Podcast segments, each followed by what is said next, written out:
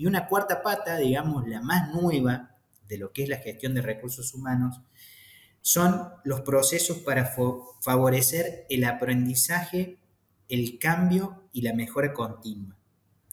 Esta cuarta pata que viene a partir de la era del conocimiento, digamos, de fines del siglo XX y, netamente en el siglo XXI, nosotros hoy hablamos de que las organizaciones aprenden.